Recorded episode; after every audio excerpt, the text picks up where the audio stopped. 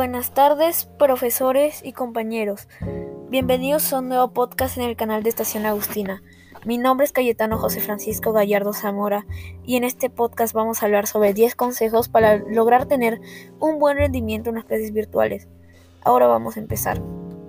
El primer consejo que yo recomiendo es tener tu cámara prendida. teniendo tu cámara prendida, tú demuestras que estás atento a la clase. Eso significa que estás que sabes lo que estás haciendo y estás prestando atención. El segundo consejo que yo recomiendo es enviar las tareas en el tiempo indicado.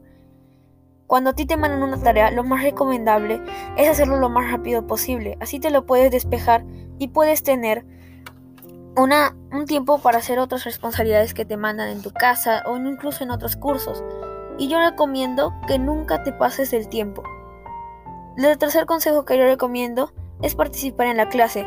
Cuando participas, demuestras que estás atento, que has estudiado, que sabes lo que están explicando y que sabes mucho sobre el tema, lo que hace que tu profesor sepa que estás teniendo un buen rendimiento y con eso una buena y te mereces una buena nota. El cuarto consejo que recomiendo es estudiar en las tardes lo que te enseñaron ese día.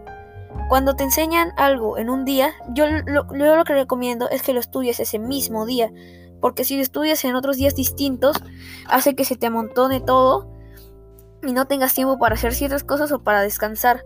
Por eso yo pienso que estudiar ese día es más recomendable que estudiar en otros, porque te van a enseñar más cosas y eso hace que puedas tener un buen rendimiento en un curso, pero mal en otro.